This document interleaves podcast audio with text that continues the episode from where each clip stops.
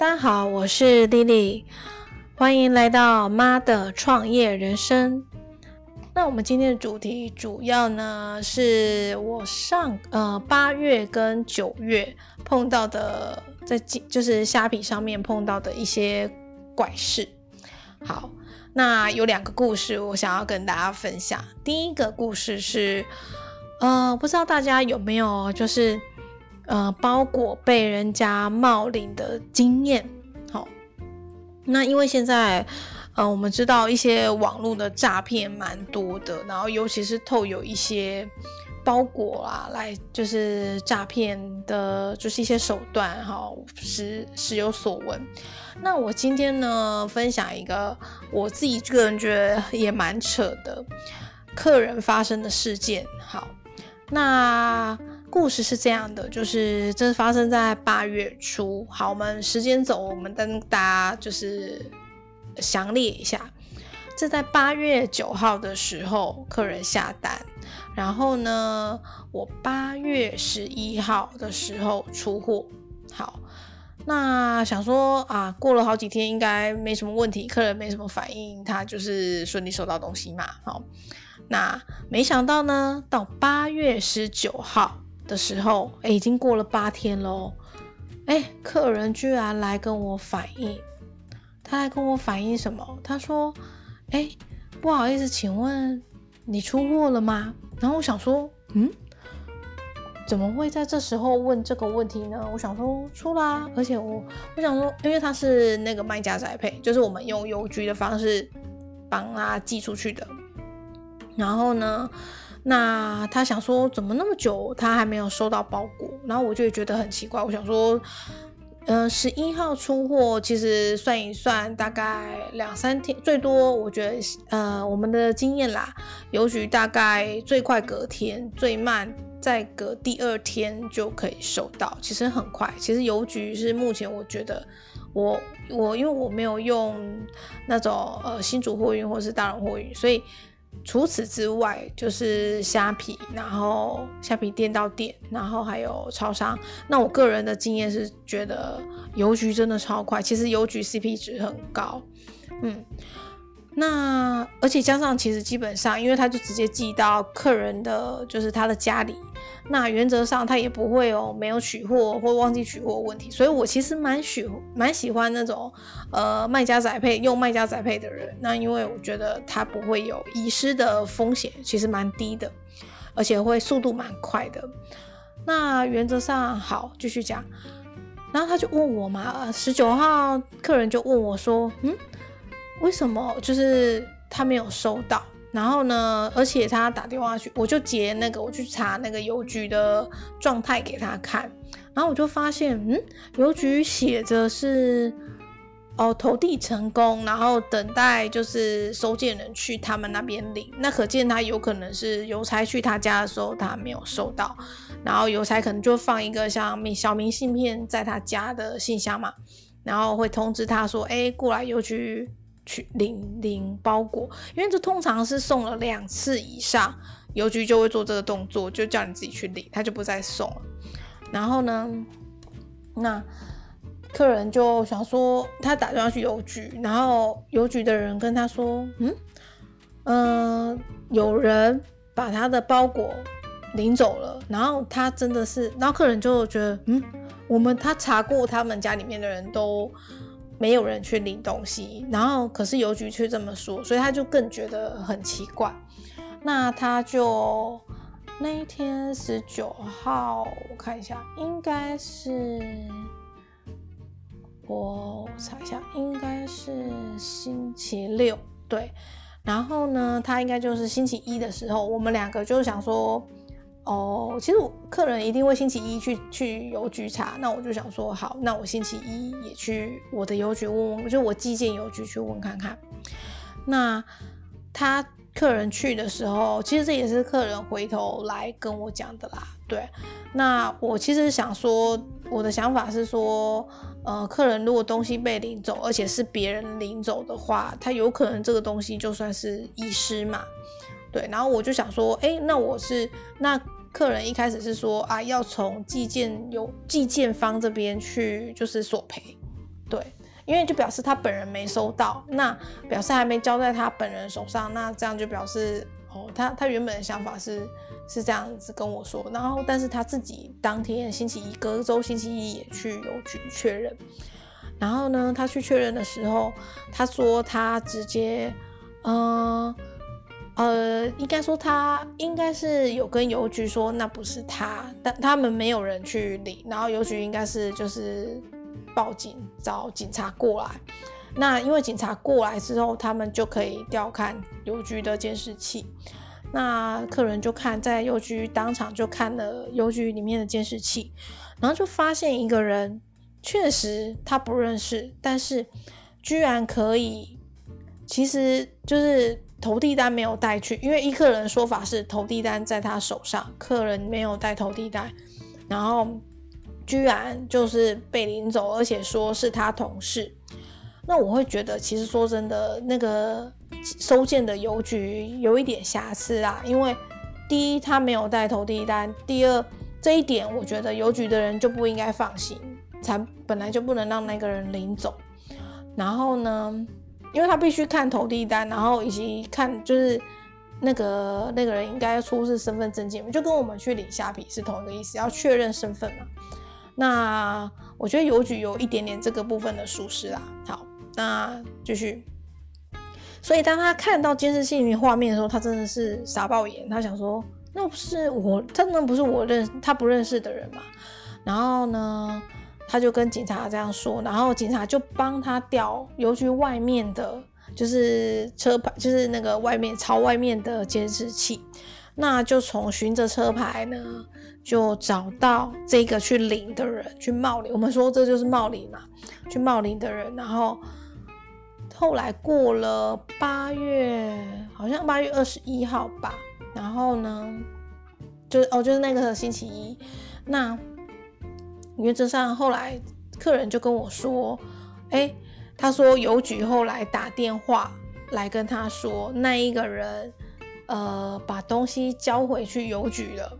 好，那他就说，因为他在画面里面看到是那个人很怪，就是他甚至在当下把包裹拆开，把里面的东西拿走。”那个箱子他是不带走的，那个冒领的人是没有带走的，可是他却把内容物取走，那我就觉得更莫名其妙啊！那个人就不是买的人，他根本用不到那些东西，而且我们这些东西都是居家收纳用品。我说真的，又不是什么值钱，又不是什么金金项链呐，什么什么可以直接变卖换现的东西。然后我就想说，你要这些到底要干嘛？对啊，你要变卖，他根本就是没有对没有用处的人来说，他根本就是垃圾吧？对，就根本就是没有价值的东西啊。那我就想说，奇怪，那客人后难怪后来这个人最后就是把东西归还回去哦，说他误领了。可是我真的觉得那根本就是客人也觉得那是惯犯。其实邮局的人也认定应该是惯犯才敢这么做，就是很熟门熟路的，知道怎么说邮局的人就会让他领。然后，那我不知道后面这个人到底有没有被就是起诉或是什么，我们不知道。但是我觉得这是一个很明显的，他就是在投机。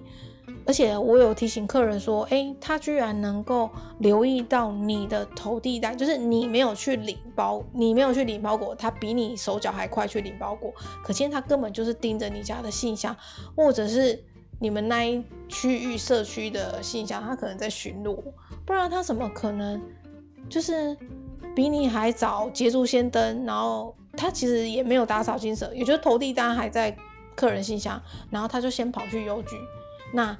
再把东西领走，那他可能会想说，看会不会有人没注意，哎，就没有发现他东西掉了。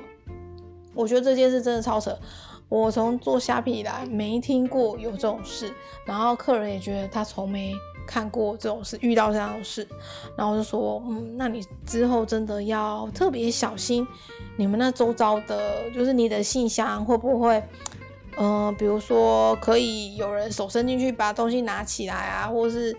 哦，对啊，等等的，就是你可能要留意一下你周遭环境，你的信箱就是东西丢进去之后会不会有被偷抽起来或是拿走的？因为有可能他今天拿的，他看到的是那个投递单，也有可能他看到是账单或是什么其他的东西。也许他把他的各自道具用或者什么。所以其实我觉得这还蛮听起来好像啊，东西失而复得没什么。可是其实真的细想之后，真的觉得哦，有点可怕。还好。这个人还是把东西还回去，因为我个人是有跟就是客人在讨论，我说搞不好他根本就是，因为他绝对是惯犯，我们认定他绝对是惯犯。如果他今天没有把东西还回去，客人其实就可以告他侵占，那其实他就直接被抓去关。所以原则上应该没有人会为了这种，对啊，他看看手上价值又不高，他绝对就是如果被警察联络了，他一定是想说哦，我赶快拿东西。去还那就自首无罪嘛？对啊，但我我说真的啊，我觉得他这个自首还是有罪，因为你没事拿人家的东西，而且你不是误拿，你是当下直接把包裹拆开来，然后东西带走。如果你是误拿，你一开始打开你就看到那不是你订的东西，不是你买的东西，你凭什么说你是误拿？你说误拿就误拿嘛？所以我觉得这种人就是狡猾啦，就是想要看。就是没趁没人注意的时候偷走一些东西这样子，然后看能不能就是捞一笔还是怎样，又或者是他看我客户，也许啊我没有看过客户他家长怎样，maybe 他可能是一个嗯很不错的豪宅或是什么，然后他就去注意他们家的信箱也说不定。Anyway，我觉得大家就是在就是寄东呃买东西的时候，真的要自己要有一个。就是备忘录，就是哎，我买哪一天买了什么东西，然后会怎么寄来，寄到哪里，给自己一个，比如说在行事历上做一个提醒，在预计可能收到日期里面做个提醒。对我觉得，不管是你在虾皮买东西，还是在其他的网购平台买东西，我都觉得你应该要自己做一个预留一个备份。那这样，比如说人家通知你取包裹，或是你去 Seven 领包裹，哎，如果突然哎说哎这有一个货到付款，哎呦什么？就是突如其来的包裹，你才不会感觉好像有买，又好像没买。然后当下如果没有去想太多，就有可能就被诈骗，也说不定。所以呢，我觉得这一点在现在的时代来说，我觉得诈骗应该说，我觉得今年就是一个诈骗年，然后就是诈骗的。层出不穷啊，然后还听说什么诈骗集团的业绩哦不减反增什么什么鬼的，然后大家的荷包都没有，薪水都没有涨，就诈骗集团营业额成长是怎样？对啊，好，那这个很瞎，这真的很瞎。好，那我又遇到九月，哎，没有八月底的时候又遇到一个更瞎的事情。嗯，第二则呢是另外一个故事，这个故事呢它是。呃，客人呢，他被他的东西好，然后也一样，他八月三十号下单，然后八月三十一号我们就出货了。那呃，客人就一开始我差点跟他吵起来，这是我印象非常深刻的，我差点跟他吵起来，就因为因这口气，我真的觉得文字的留言真的是要小心，对对对。好，我们先讲它的流程哦，它的那个时间序。好，我们说八月三十一号，我就隔天就出货喽。然后到九月五号的时候，物流的状态就一直停住在九月五号哦，他就写说哦，配送进度更新，包裹配送中，一直包裹配送中，然后就没有再动过。那因为我们就是大家还记得那时候九月四号、五号那时候有个海葵台风嘛，然后那时候也是第一次，不，应该说。不知道几年来的首次台中放台风假，而且就是那种无风无雨嘛。好，Anyway，那呃客诶客人呢？我看一下他什么时候跟我反映的。他在他怎么说的呢？真的差点吵起来。他他也是一直查他的那个进进度嘛。然后我因为他是走对对，先说他是走虾皮店到宅，对虾皮店到宅。然后，所以我们一定是去虾皮店到店寄货的。好，然后呢，他就等了很久嘛，九月五号之后都没有更新过。他大概九月八号的时候来说的，对，九月八号的时候来说的，他就有点凶，他就说这句话，他就说我在其他商虾皮店家选用宅配没有配送这么久过。然后我就我因为我反贴状态给他看，然后他就写说刚才就跟你说了，状态停在九月五号。就有点要发火，然后我就说：“哎，你好，我们八月三十一号就出货了。”然后他就说：“所以才请你帮忙确认。”然后他再讲一句，他真的生气哦，不是我猜的哦。他说：“你们发货后就不管了吗？”然后我心里想说：“到底在凶哪门子的？我也只能从虾皮的系统帮你看进度啊，因为这是虾皮的走虾皮店到仔，我又不能，他又不会给我其他的就是什么。”物流单号或什么，因为除非你今天选的是卖家宅配，哦，是我自己去寄，我用我的物流公司去寄的，那我就可以帮你查个详细，然后甚至打电话去问嘛。那这个你只能问虾皮吧，因为物流是他们的。然后这就他就有点火大，然后我想说，我我就有点觉得委屈，觉得啊，我就只能从虾皮系统跟你一样看进度，我也不能怎样，因为他不知道。我说真的，后来我们知道他。不理解，他不理解这个事情，哈，他就说，哦，如他就说，那如果我今天有收到虾皮，就是虾皮会问说，哎，是不是订单要成立啊？那那万一他如果还没有收到呢？他就想要延长拨款，保障双方权益。其实我知道他是想要保障他的权益啦，我都能理解他会不会想说遇到个诈骗啊什么之类的，但是他算谨慎，所以我想说啊，没关系啊，我就跟他说，可以啊，这是你的权益。我也希望你能尽快收到商品，对啊，然后我就说没关系，你要延长就延长，我的意思就是这样嘛。然后我其实有跟他讲说，其实九月五号就是台风刚过之后，其实很多客人的物流状态都停滞没有更新，然后有可能我是有跟他说，有可能就是呃台风刚结束，而且又放了台风假，所以。就有有就是堵塞嘛，就是物流就是塞车啊，所以你可能要谅解一下就对了。然后我就跟他解释，他从来没有试过就是选卖家宅配，所以他本来就一直在，然后中间就跟我一直这边回说啊，哪有卖家宅配的选项啊什么什么的。然后到最后他自己终于发现哦，有有有。好，anyway 我就跟他解释完之后，好，他的货还是没有下文，对不对？那过了几天之后呢？呃，他就去反映，他就应该九月八号之后，他就去虾皮客服反映，然后呢，虾皮客服就看一下，就回答他说，呃，可能是失损，就是虾皮他就贴给我看哦，他就贴说，哦，可能东西就是湿掉，他们说失损就是箱子湿掉，所以他就可能他的客人贴过来的时候，他是写说可能失损。然后我去查的时候呢，就我查不出所以然嘛，然后所以我就拨客服的电话去，然后其实，在九月十一号的时候，这张单后来就整个被取消，然后他就吓一跳，然后我也吓一跳，因为我也同时接到通知，我想说我还在查原因，啊，系统就把它取消订单，然后客人就傻眼，想说，他现在是怎么回事？他就问我说：“那他要再买一次吗？”然后我就想说：“这一定有什么问题，绝对有包裹有什么问题。”然后虾皮不知道在搞什么鬼这样。然后呢，他就后来我就叫客人说：“没关系，你东西急用，你就再下一次单。”然后。我自己去处理这一个包裹的问题嘛，因为取消之后，其实虾皮也不会对他收钱，那等于是订单不成立，重新开始嘛。然后我说，那你这一次就是重新下，然后我就引导他就是用卖家宅配，因为卖家宅配是目前最快的，能收到货，而且不会有什么太大问题的。好，然后他就照我的指，就是跟他说的去做，好。那这个物件就我自己要去追啦，然后好，我就去追。那我去追虾皮客服嘛，然后追追追追，那，哎，这真的是超瞎。他就跟我说，哎，虾皮客服呢就跟我说那个超彩，那我就想说，嗯，超彩怎么可能？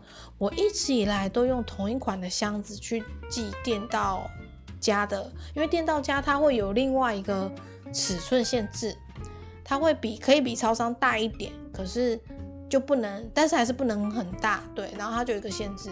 那我就想说，不可能啊，我们寄好几次的，这个绝对是标准程序，怎么可能超裁呢？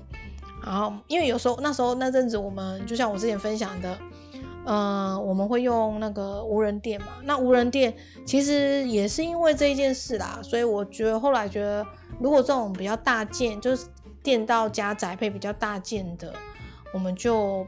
不去无人店，因为我发现他们这一次呢，就是有这两个争议，一个他是不是一开始说失损，然后另外一个在还想说，另外客服跟我说超采，后来好，总之这处理到后来，这都是我我自己要去跟家虾皮据理力争的，就很夸张啊，我来来回回至少反映了三四次，然后那东西后来也回来了，结果。大家知道是什么原因吗？首先，我看到东西的时候，我真的有点箱子的时候，我真的傻眼。它有一半，它不是，它有一个开，有一个就是它箱子真的是受损。然后呢，它似乎就是在某一面的侧边，其实它被看起来就是它有，就是被不知道是被打开还是物流撞。把它箱子撞破，然后导致于箱子有重新被封胶过，重新再封那个胶带的痕迹，而且你很明显的确定它就是从打开盖子的某一边，然后就是破破掉这样子。那我不知道是因为撕掉破掉，还是撕掉导致于箱子软掉而破掉，所以它重新包装，然后它也因此就不会寄到客人手上去。好，不管。那他寄回我，你知道他寄回我这边的时候，他用什么？他用发简讯，然后问我说，他们要用黑猫宅急便寄回来给你，运费到付。啊，我心里想，天哪，你运费到付，太夸张了吧？我想说，哎，那么大一箱，因为它金额也不小，那我也想知道这到底是什么原因嘛，所以。我就想一想，我就想说，好吧，那你要运费运费到付，我就让他回来。那我就那时候我记得黑猫交到我手上的时候，他就跟我收了两百一十块。那我看到这两百一十块，我真的是气到超气的，有够气。我还是付啦，不然东西不能拿到。然后，而且我看到箱子状态的时候，大家那是可以想见，箱子就是破的。当然它有补，它就是有封好，可是你可以很明确的知道什么损，什么失损，根本没失。好啦，你要跟我说，如果它有失过的痕迹，大家应该会发现说啊，可能烂掉，然后还是有水痕，根本没有。我只能说根本没有，根本就是我自己也有经验，因为之前我带那个制造业的时候，我看过新竹货运或是大龙货运把东西就是箱子弄破。就是把呃，可能它的堆高机，它的什么，反正就是在移动货物的时候戳到纸箱，然后纸箱被它戳破，甚至有可能里面的东西被它损坏。我我说真的，我真的觉得，因为那时候我们公司是那种比较大的，我之前公司比较大件，所以你如果就是申请索赔单，他通常都会赔你。可是虾皮真的很恶霸，我真的觉得他们很霸道，就是。他跟我说超彩，对不对？然后他又跟我说失损，然后，我东西拿到我就拍拍拍拍，把照片全部拍好，然后想要反映给客服说没有失损，然后东西也没有，就是根本就是你，我严重怀疑根本就是你的物流把我弄坏我的箱子，导致于你你们反正就是。就是把东西要退回来给我，我不管，反正我就觉得说，那问题根本就是你的物流造成的，不管中间是你虾皮的物流还是你委外物流，anyway 就是物流造成，一看就觉得是。然后，然后呢，那个客服就那鬼打墙啊，就是反正就是回答我说，反正那么一口就是一直要咬定超彩，嗯。那我当下那时候收集证据的时候，他就叫我，因为我有拍整个，就是所有面面，就是反正就是所有几个面都已经拍下来给他们了。那因为他们就说啊，没有比例尺，所以不知道你是不是就是能，你要证明你没有超裁，他就是要你证明没有超裁。好，我照着他的指示啊，尺也量了，然后摆尺上去，然后量给他看，没有超裁。结果。我得到的，我想说，我满心期待，想说，你看我证据很齐全了吧？而且最夸张的是，当你就是上面撕开那个他的那个呃寄件单黑猫那一张的时候，他明明就是他们的人用手写着“破损”两个字。这一件被退的原因根本就是破损，根本就不是超彩。啊，或许他们会想说这是我写的，Anyway 我不管，反正确实发生嘛，我就拍下来。然后所有各项证据我都觉得超齐全。他们说他们想质疑我的，然后我都拍好。然后我想说，而且我还就是做标示说，你看这里破掉怎么样怎么样，然后就做的很完整。再提交上去，我大概提了应该有第三次提交上去之后，然后结果呢，我还是被打回来啊，我还是被用超采的理由给打回来，说他们不能退我这个钱，我就觉得莫名其妙嘛。其实超不超采，问你们物流就知道啦。你们收件的时候一定会量尺寸啊。怎么可能是变成我举证？其实应该是你们自己举，你们自己内部就有记录。为什么一定是我举证？我就觉得，而且我举证给你，你不鸟我啊？把我当证据当成是就是耳边风啊，当做没看到啊？我真的超生气，觉得你们这个平台真的很瞎哎，就是就是裁球员兼裁判到一个极致。我讲真的，我。我其实觉得这个案件其实还算是罕见的案件，因为毕竟经营有一段时间了，就一年多。好，我第一次碰到这个案件，也就是偶发事件，我就当成偶发事件啊。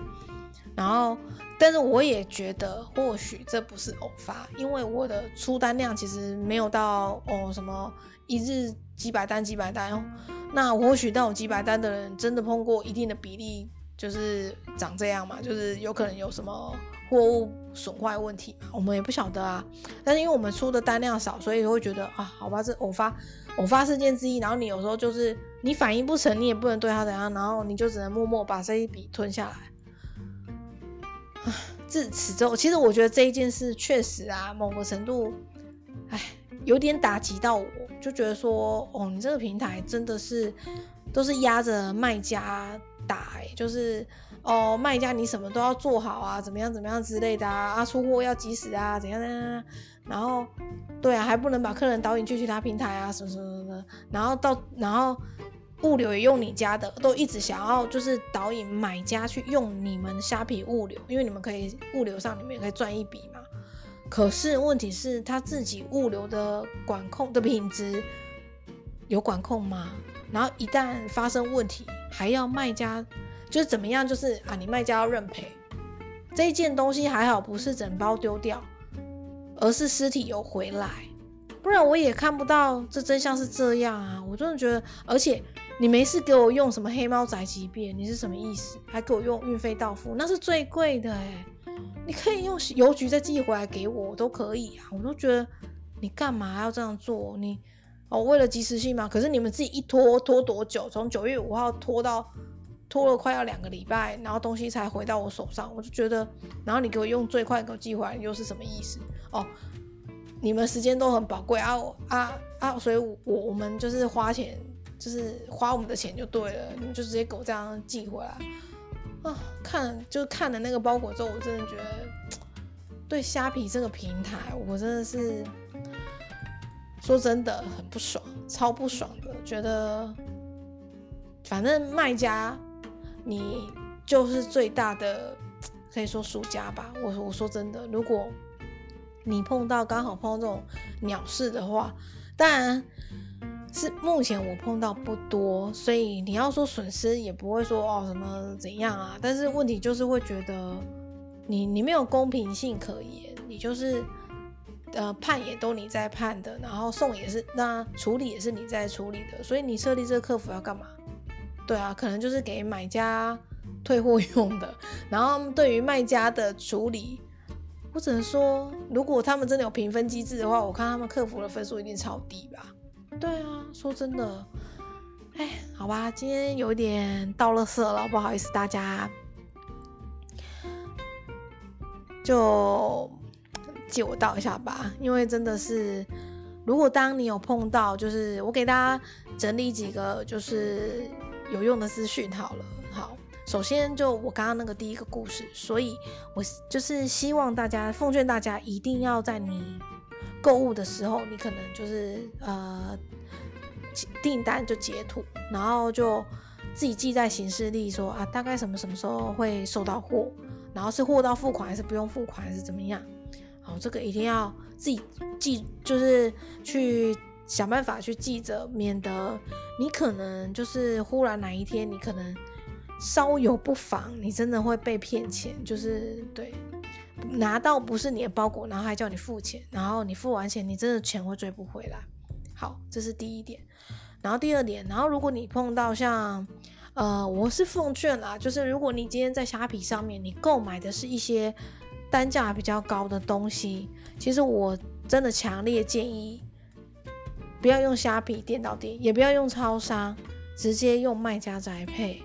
对，通常东西如果是小的东西啊，或者是对啊，比较有可能会变成是超商或者电脑店。但我会觉得，为了避免你东西弄丢，或者是。时效性来说，我个人觉得卖家宅配是虽说比较贵，诶，其实说真的，大家想一下，卖家宅配有些卖家可能定一百三，好不好？好，就是如果常温哈比较高啦，就是因为毕竟为什么人家我们要定一百三？因为东西就比较大件啊，就不能寄超商才会走卖家宅配嘛，就会走一般物流嘛，就是超过超商取货的大小，那成本自然比较高，然后卖家又要自己去寄货嘛。所以你不能说卖家从这边赚钱，其实他根本赚一点走路工，他有赚到什么钱吗？说真的，大家凭良心想想，都有去邮局寄信的经验，寄包裹经验，总不会不知道一件包裹多少钱吧？对啊，那他又要他不是人家来收货呢，他是自己跑去寄件呢，对不对？那所以我个人的经验看起来是卖家宅配最快，其次超商，最后是虾皮店到店。因为虾皮店到店通常遇到活动的时候，大家都很爱选虾皮店到店，所以其实它的物流时效性的波动来说，其实最大。平常没有人就是就是不没有主打什么免运的话，当然这个也不卖。可是，一旦就是活动日还是主打免运，它就是最卖。所以喽，大家自己就评估吧，对啊，自己就衡量吧。那至于说送货的品质等等的，我个人觉得经手越少的话，状况就越少。那如果经手越多，状况就越多。所以原则上，我觉得如果你是比如说超过一千以上，或者是一千五以上，我都觉得这样的商品你还是走卖家宅配。说真的啊，你给人家赚多收个三四十，真的对你有差吗？是，我真的觉得。至少你不用在那里处理这些。那因为我还是就是有些时候我我我我们是属于那种先把客人服务好的卖家，所以我们先把我们就就像刚刚那个案例，我就直接再出货给客人，叫客人重新下单，我再出货给他，我也不会跟他就是争执说啊又不是东西又不是我弄丢的。然后也不会跟他就是硬盯在那边说啊不行，我要等东西回来之后看过怎样我才帮你重新发货，我也不会这样，因为毕竟我们本来就有库存嘛。那如果今天如果是跨境的话，你就更麻烦。那如果是或是他根本没有现货的卖家，其实他也没有办法及时性的再发货给你，就可能你又要等等等这样子。所以原则上我觉得。嗯，如果你是比较重要，可能有时效性要使用的东西，其实说真的，就是多花点钱走卖家宅配。那我觉得，就是卖家一定，因为他自己选择物流，他一定会为你负责，然后他就会把你追到底。然后就算是，就像我们说，如果今天跟邮局的话，我处理起来也很单纯。我今天跟新竹物流或是大龙物流，其实我觉得我处理起来会很单纯，因为。说真的啊，他们自己看照片就知道是什么情况。他们说真的，你没有跟他索赔，你又不是跟他索赔巨额，他也不会说不赔你啊。他也是很阿莎利，因为我们跟他交手过，他基本上也不会不赔你，他也会赔你。所以原则上，嗯，对啊，就跟大家分享，就是你在买东西的时候，有些时候当然我们会锱铢必较，像我自己也是很爱买虾皮，但有时候也因为自己也从事这个领域，所以当然我自己就会对就是卖家会多一份同理心。那我也这边也分享给就是广大的买家们，在处理就是就是在下单的时候，就是你自己多斟酌一下。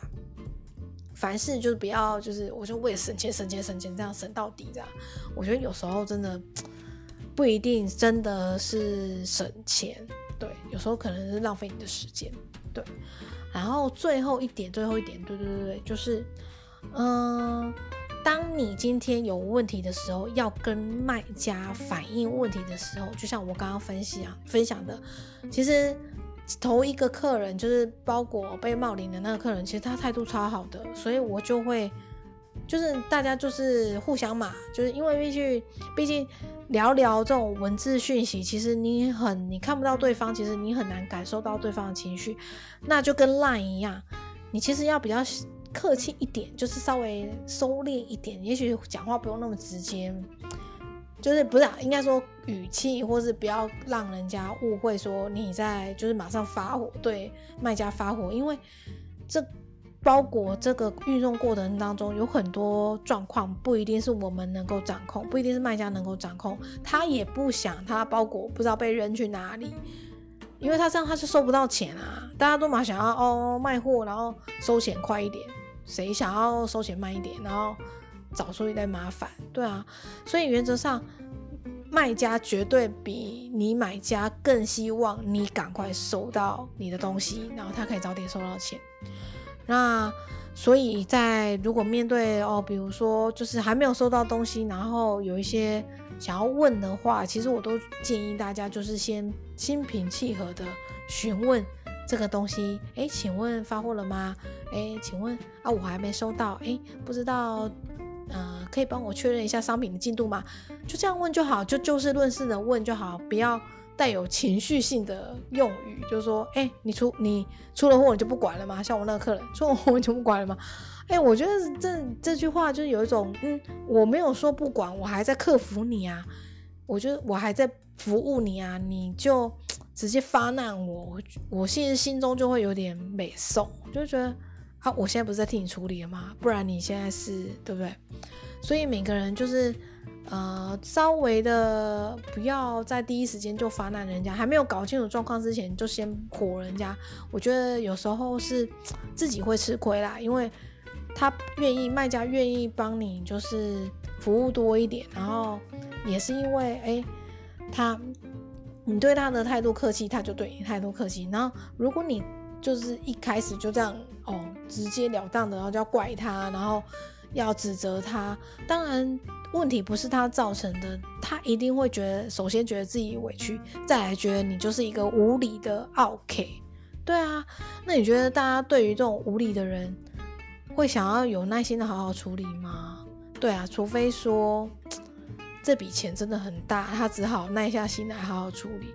如果这笔钱又不大的话，他真的可以就是摆烂不鸟你，说真的，就是他不是这种，不是三 C 用品那种动辄一两万的东西，他真的可以就真的会不鸟你啊，因为他可能哦我太忙了，单太多了，我没办法 处理，OK OK 往后摆，然后好客人往前处理这样，对啊，任谁都会有这个私心去去区分啊，对啊，好，那今天就分享到这边了，其实我要预告一下我下周的内容。下周呢，我打算分享一本书，那一本书呢是关于呃双薪家庭的一本书。那好吧，因为假期真的是太多事情了，本来想说我假期一定可以把它至少半本可以看完，然后整理出来。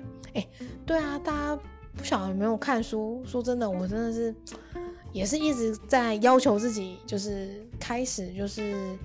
呃，看书学习，看书学习，因为毕竟我觉得，呃，不管是工作上，或是家庭上，或是一些人际关系上，我就觉得有些时候就是要一直进修自己，然后一直修正自己，然后，anyway，就是成长嘛。我觉得好像才不会被这些那种杂事，大不小就是会被杂事还是被这些 routine 的事情给怎么讲，就是淹没，然后感觉哎，好像过了一年，你，自己还在原地打转，或是感觉没有什么进步。那下个礼拜呢，我会分享这本书。那如果可能的话，也许我整本全部看完，那我就分享整本。然后如果来不及的话，我可能会被把会把它拆成上下集分享给大家。